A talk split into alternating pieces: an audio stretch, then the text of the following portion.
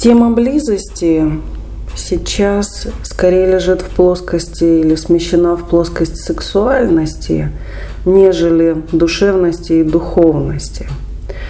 Удивительное время сейчас. Очень многие понятия либо смещены, лингвистические понятия, либо искажены. Изначально близость была применена в э, словосочетании близость душ. А, люди искали близкого по духу, близкого по душе себе человека и пытались найти себя рядом с близким человеком, а не близость совершенно уж физиологически интимная. Такие вот интересные подмены, метаморфозы, смещения происходят в сознании людей.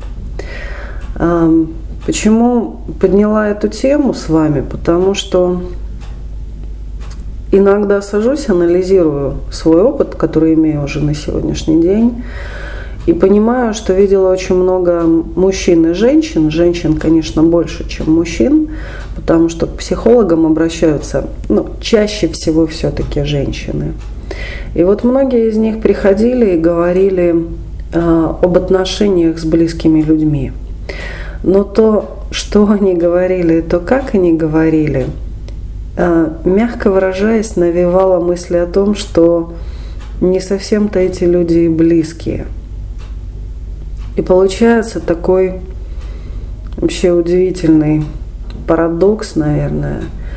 Люди встречаются, люди женятся, люди потом живут жизнь и в какой-то момент, вот сначала, когда они влюбляются, встречаются, у них есть вот это чувство близости, близкости друг к другу, то есть некой душевной соединенности, сопряженности. А потом наступает какой-то момент, надлом, когда их зашторивает друг от друга, закрывает или разметывает. И они физически, номинально продолжают жить вместе, но они тотально перестают быть близкими, действительно ценностными друг для друга персонами, людьми. Я бы скорее заменила сейчас название семей, что это не просто близкие люди друг другу, да, а люди, которые э, рядом живущие там, или рядом спящие – иногда занимающиеся интимными упражнениями, там, просящие вынести мусор, вот, претенци... претензующие друг на дружку, да, то есть кто-то кому-то что-то должен, вот, эм, недовольные друг другом, требующие чего-то друг от друга, ревнующие, все что угодно, но не близкие люди – вот мне кажется, что для того, чтобы сегодня люди, при этом люди ищут счастье. Вот все как один, мужчины и женщины, хотят быть принятыми, понятыми, защищенными, обогретыми. Вот женщины хотят чувствовать опору, женщина хочет чувствовать себя внутри системы, внутри объятий мужчины буквально энергетических, эмоциональных, вот быть внутри, вот у него как бы за пазухой. Очень многие женщины этого хотят, и сильные в том числе. И а как ей туда попасть, если она на коне и вовне? То есть она снаружи, она командует, она с ним воюет, она его рубит, она его к себе эмоционально не подпускает. Она не собирается перед ним раскрываться, она не собирается ему уступать. Вот как ей попасть к нему за пазуху? Чтобы чувствовать себя затышно, чтобы чувствовать себя лагидно, чтобы чувствовать себя очень такой выпистованной, защищенной, затихшей, счастливой. Как ей это сделать? То же самое касается мужчин. Мужчина, он в любви он открывается. Да, он открывается, и это миф, что у мужчин заскорузлые души, у них нежнейшие души. Но в какой-то момент, когда женщина что-то неправильно повела, где-то обманула, где-то чего-то недопоняла, он вместо того, чтобы проясниться и очень мягко указать женщине или так серьезно указать, указать женщине на ее место, место у него за пазухой, он э, закрывается и принимает решение, я останусь с тобой жить, но я душу от тебя закрою. Мне кажется, что это страшный грех друг перед другом. Лучше сразу убей меня, но не закрывай передо мной душу. Я не попрошайка, чтобы стоять за закрытыми дверями полжизни и скрестись в закрытую железную дверь. Я тебе не враг, чтобы ты от меня защищался броней. Я не пришла разорить твое сердце. Мне самой больно от этой жизни. Может быть, мы поймем друг друга. Может быть, ты поговоришь со мной. Я способна принимать. Я способна слышать, когда со мной хорошо разговаривают. Я тоже очень хочу быть живой.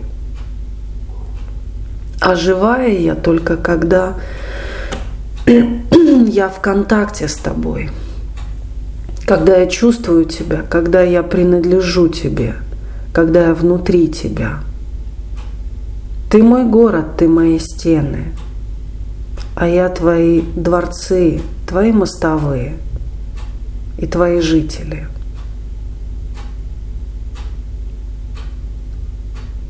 Вот люди, они не понимают этого греха, этого надлома. Вот я видела очень многих людей тоже, которые остервенело молятся даже друг за друга.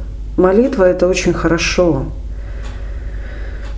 Но ты закрыла от него душу или ты закрыл от нее свое сердце. И при этом ты неистово что-то выпрашиваешь в храме. Что ты делаешь? Понять не могу. Очень простая математика жизни. Мое сердце плюс твое сердце равно целый мир, равно наша счастливая жизнь. И твоя, и моя. А когда одно сердце в скобочках, и нет знака ни плюса, ни равенства, второе сердце в скобочках, то равно вечное непонимание, вечный бедлам, вечное отталкивание, отторжение друг друга. Мужчина пьет тогда, когда он не может выразить женщине свою потребность в любви, когда он не может донести свои чувства, когда он не может ее поставить на место. Причем я сейчас говорю не в том, что женщину надо ставить на место, унижая там кулаками, матерно и так далее. Нет. Но женщин надо ставить на место, мужчина. И проговаривать, что, дорогая, ты женщина, и твое место рядом со мной, не впереди меня, не на моей голове и с шашкой наперевес, а рядом со мной. Твое сердце, твое место у меня в сердце. Твое сердце должно быть спокойным. Я для этого у тебя есть. Ты поняла меня? Вот если бы мужчины могли это сформулировать и сказать, я не знаю, половина бы женщин были счастливы.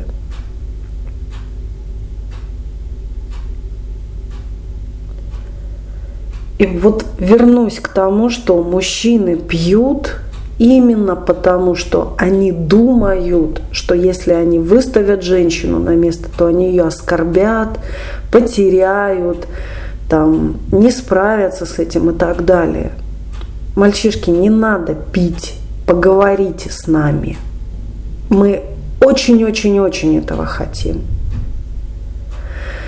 То же самое касается женщин. Женщина сильная, вот когда она совсем сильная, когда она там вот с лозунгом «я сама», или когда она вот с тавром стервы живет, это говорит только лишь о том, что эту девочку когда-то очень жестоко обидели. Может быть, даже родители, там, внушив ей в голову, что ты сама должна зарабатывать, тебя никто содержать не будет, ты сама должна что-то делать. И девчонка стерва, на самом деле, она ждет того, кто ее расколдует. Главное, чтобы она это понимала. Потому что вот этот хитиновый панцирь идиотический, это не что иное, как защитная реакция. А внутри очень тоже мягкая, очень нежная, процветающая душа. Есть, конечно, патологические случаи, когда, ну, патологические не с моей точки зрения, а просто уже, ну, когда девчонки хотят быть жесткачами, и это идет в очень сильный разнос, пожалуйста, имеют право, то есть просто результаты потом плачевные, результаты патологические. Понимаешь, то, что смешно в 20, в 30, в 60 и 70 не смешно. Причем молодежь почему-то свято верит, что они не доживут до 60 лет. Но, как показывает практика, не с нашим счастьем доживете.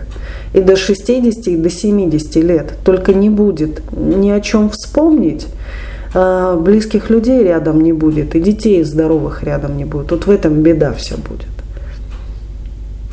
И э, как ни крути, неважно в каком возрасте человек переходит э, границу жизни и смерти, и всегда идет кинолента воспоминаний. Чего же ты творил в эту жизнь? И вот народ, который э, сходил за горизонт и вернулся, говорят, что мучительно больно смотреть на эту киноленту. А приятно смотреть тогда, когда ты осознаешь, что в твоей жизни есть близкие люди, родные люди – что такое близость? Близость – это когда мое сердце, оно очень теплое, оно, оно открыто навстречу твоему сердцу. И твое сердце тоже освобождено от панциря и открыто навстречу моему сердцу. Когда мы открыто чувствуем друг друга, тогда нет претензий, тогда есть ощущение слитности друг с другом. Мы становимся единым полем, мы становимся единой жизнью. И у нас приобретается что-то большее. Мы все ищем удачу, мы все ищем там какие-то волшебные техники пошаговые, которые там что-то приумножат, что-то приусилят. Мы совершенно не понимаем того, что Покуда мы каждый отдельный живем в своем пенальчике, не будет нам ни приумножения, ни счастья. Счастье начинается там, где начинается мы. А мы – это умение открыться и слиться, и стать чем-то большим. Это великая алхимия человеческих отношений. И я не побоюсь этого сказать, что все это ищут – все подспудно где-то внутренне знают о том, что выгоднее, счастливее, лучше быть близким человеком или иметь близкого человека в контакте. Но не иметь, иметь, да, а принадлежать кому-то, чтобы кто-то принадлежал тебе. Но при этом очень много страха и неумения в этом вопросе. Мне кажется, что те, кто хочет быть счастливым, по-настоящему счастливым, не просто фиктивное рядом проживание, рядом спание и иногда некоторые упражнения телесного характера. Мне кажется, что стоит задуматься над тем, что такое качество проживаемой жизни. Не количество и внешняя бутафория – а качество, чем наполнена, каким ароматом, каким вкусом ваша жизнь. Она холодная и постылая, она щемящая и одинокая, невзирая на то, что рядом люди. Вы знаете, болезнь одиночества вдвоем очень страшная болезнь. Или ваша жизнь очень мягкая, очень теплая, очень струящаяся, очень мощная, очень сильная, защищающая и сладостная, щемящая от счастья, зная, что я твоя, а ты весь мой.